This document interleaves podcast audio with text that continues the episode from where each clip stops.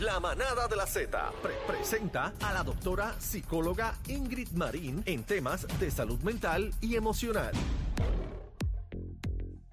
Bueno, de regreso a la manada de Z93, Cacique, Bebé Maldonado, Ani Rosario. Y ahora vamos para los temas serios, porque Bebé últimamente está con una chabanaquería y una Eso se llama el síndrome del espejo, Aquí, ¿verdad, ahí, doctora? sí, ese es el síndrome, del espejo. Chacho, está tremenda. Tenemos hoy, a nuestra psicóloga, la doctora Ingrid Marín, que nos viene hablando de un tema que eh, yo, yo estoy eh, Yo estoy loca por saber, porque se trata asustado. sustos de De domingo. los domingos, exactamente. Ok, Vamos a hablar de háblenme los en arroyo de habichuela. Y mañana es el susto del lunes. No, hoy No. es el susto. Aniel, tú estás no, dormido. no, no, porque domingo, ayer, lunes. Ah, bien, pero hoy es lunes, sería mañana martes. Susto No, de pero martes. no lo cambie porque eh, va un día atrás, domingo, lunes, mañana martes. ¿Cuál es el del Pues el domingo? susto de los domingos, aunque no lo creamos, ¿verdad? Esto está relacionado con ansiedad y el 80% de los profesionales hemos pasado por eso, por el susto de los domingos. Aunque esto no es un diagnóstico que aparezca en el DSM-5, se asocia con la ansiedad que siente la persona a la llegada del lunes, que es el día laboral. ¿Por qué sucede? La mayor parte de las veces Ah. sucede porque la persona empieza desde el domingo, independientemente de que haya pasado un excelente viernes, un excelente sábado, empieza ya a mediados de la mañana a sentir las cosas que va a experimentar durante Yo. la semana. Si la persona no ha tenido una buena planificación, empieza, tengo una reunión a las 10 de la mañana el lunes, luego tengo esto, no me va a dar el tiempo, y si no me da el tiempo, lo que va a llegar es que el jueves va a suceder tal o cual cosa, y la persona empieza a somatizar el domingo por la ansiedad de lo que va a suceder en la semana que, que se aproxima.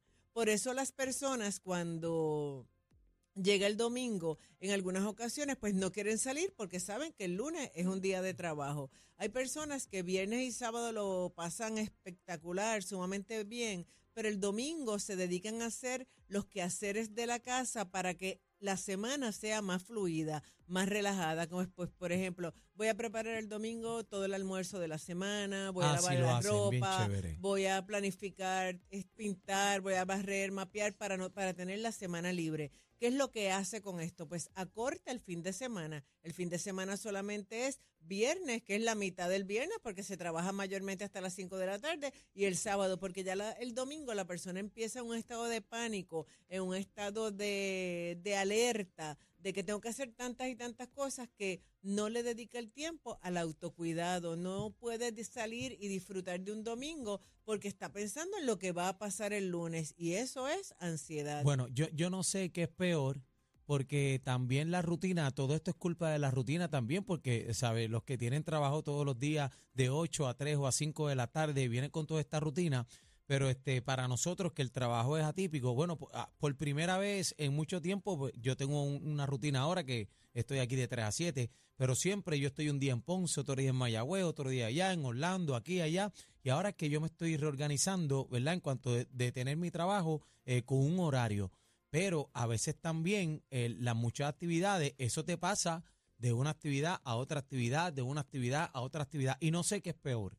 Exactamente, lo que pasa con esto es que es un agotamiento emocional, es un agotamiento físico y emocional, porque estás todo el tiempo trabajando. Obviamente, en tu caso y en caso de personas que trabajan con horarios diferentes, pues vas a moverse de, de actividad en actividad, porque tú, no tú tienes un trabajo en cuestión de horario que es atípico. Y, eh, y Por lo tanto, tú puedes ser que en la semana te sientas súper bien, pero el fin de semana estés totalmente. Ya el viernes a ti te dé lo que a una persona le da el domingo, a ti te da el viernes. Porque entonces el sábado vas a tener una animación, el sábado vas a tener una, unas fiestas patronales, vas a tener algún otro tipo de actividad.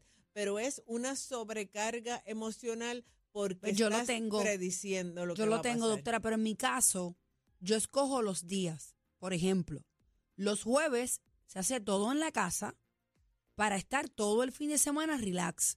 Pero ya el domingo yo me preparo para la semana.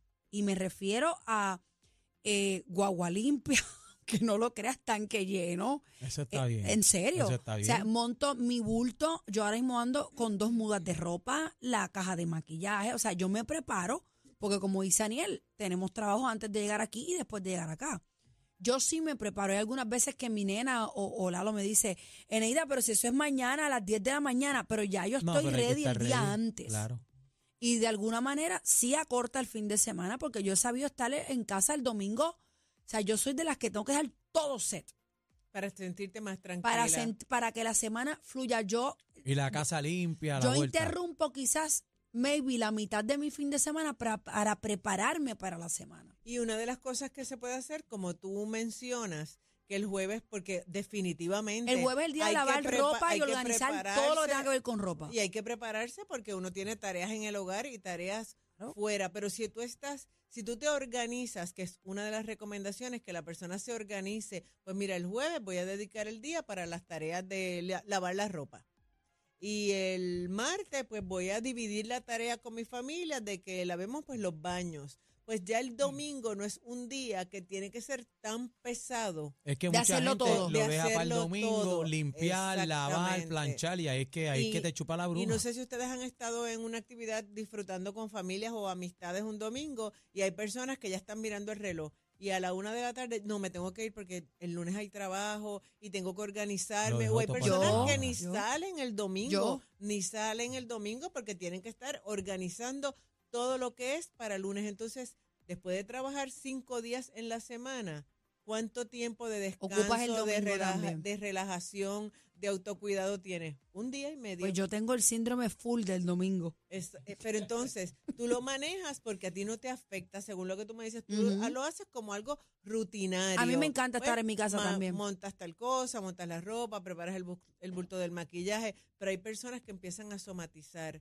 empiezan a sentirse mal fisiológicamente, empiezan a tener cefaleas o dolores de cabeza. sí, lo, lo reflejan Este, físicamente. Odian, odian el domingo, ya empiezan quizás a tener insomnio porque empiezan quejas este, somáticas, los re- como tú bien mencionas. Entonces ya ahí la persona tiene que evaluar cuánto tiempo yo me dedico para mí y para mi autocuidado o si la persona tiene lo que ya hemos hablado aquí en programas anteriores, lo que es el síndrome de quemazón, que ya tu trabajo no te agrada, que te sientes hostigado, esa, que te sientes esa es otra cosa, eso es otra cosa también, porque ve- vemos mucho, ¿verdad? En distintos trabajos, agencias, y vemos personas que, que contestan aborrecidos, que, que no tienen ningún tipo de matiz, que no dicen un buenos días, que, y entonces veo a la gente como zombie, eh, abre la puerta del ascensor y todavía tú no has salido y entran, y, y yo no sé qué es lo que está pasando, doctora, pero cada día yo veo esto más común. La gente ya no dice tanto buenos días, buenas tardes,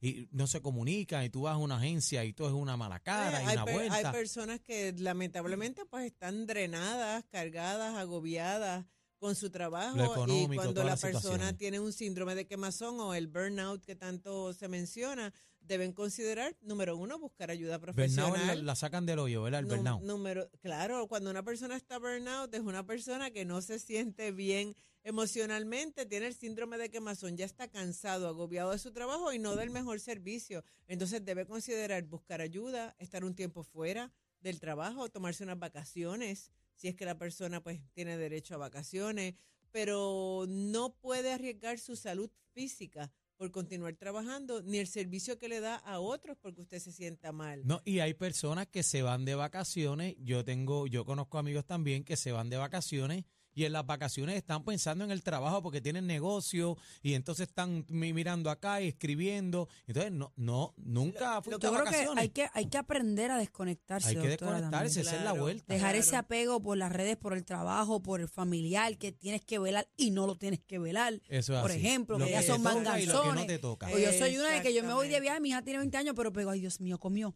Ay Dios mío, esto. Y lo- o sea, es natural, No pero, pero nunca. tienes que buscar la manera de aprender a, a- a- estar en ti de alguna manera al 90%.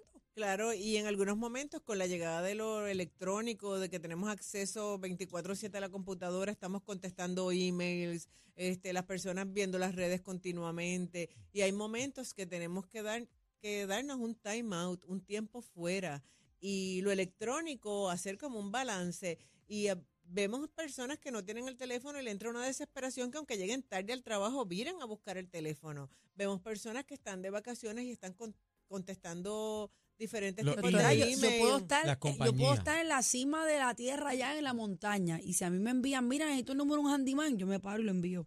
Sí, y son Pero es cosas así. que nosotros tenemos que te- poner límites y tenemos que que enseñarle a nuestros familiares que también tienen que tener límites, porque cuando una persona está siempre resolviendo las situaciones de todos los que están a su alrededor, aunque no importa donde tú estés, como tú dices, bebé, en lo alto de la, de la montaña, no van a respetar ese tiempo que tú tienes para descansar, para distraerte. Claro. Y tenemos que decirle a las personas, me voy, a menos que sea un caso de emergencia, pues yo voy a estar bien, se comunican conmigo. Pero esa desesperación por mantener el control a nivel laboral y a nivel familiar es lo que lleva a las personas a diferentes tipos de situaciones em, físicas y emocionales, a presión alta. Este, hay estudios hasta que reportan que algunos casos de personas que tienen cáncer es debido a los altos niveles de estrés. Hay un Claro. síndrome bien horrible que se llama el síndrome de Cushing, que tiene que ver con altos personas que lo padecen con altos niveles de estrés,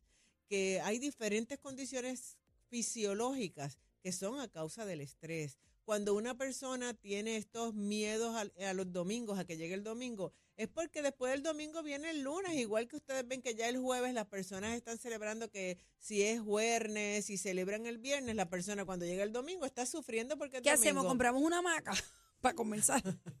Bueno, mi mamá odia las hamacas porque dice que esos son de vagos, que lo, que las casas que tienen hamacas en la No, en la- papi, papi coge los naps en la hamaca y, y es hay- tenemos que tomar tiempo, disfrutar el domingo, organizarnos para que el domingo no sea un día tan cargado para hacer el- un trabajo bueno para nosotros y bueno para los que están a nuestro alrededor. Claro, Porque si nosotros nos ello. sentimos bien, hacemos sentir bien a los que están a nuestro alrededor. No, y, y también después este que, que también nos da el síndrome de, de la cocolía. No vengas, Daniel, por favor. ¿Cómo? ¿Cuál es el de la cocolía? No, no, yo te, bueno, pues no me, pues entonces no digo Pero no, me pero ahora no. dilo porque la No, gente no, está no, ahí. pues de está ¿Cuál es el de la En cocolía? la semana que viene venimos hablando en la sección con la doctora Ingrid Marín y del nuevo Rosario, el diagnóstico, síndrome, del nuevo diagnóstico del el síndrome, síndrome de la cocolía. Qué Doctora, ¿dónde la podemos conseguir? Se pueden comunicar al 222-4999. Un gusto estar aquí en la manada de la Gracias, Zeta. Esa es doctora la Ingrid mejor, Marín, con esa es la nosotros. mejor del planeta. ¿Saque su Ingrid. cita? Daniel Claro. saca. No, ya, ya, yo- ella tiene el calendario mío ya. Ok, ya está. Esto es la manada de la Z. Toma nota. Nota. El trío que tú no olvidas. Ca- Cacique, Bebé y Aniel. La manada de la Z.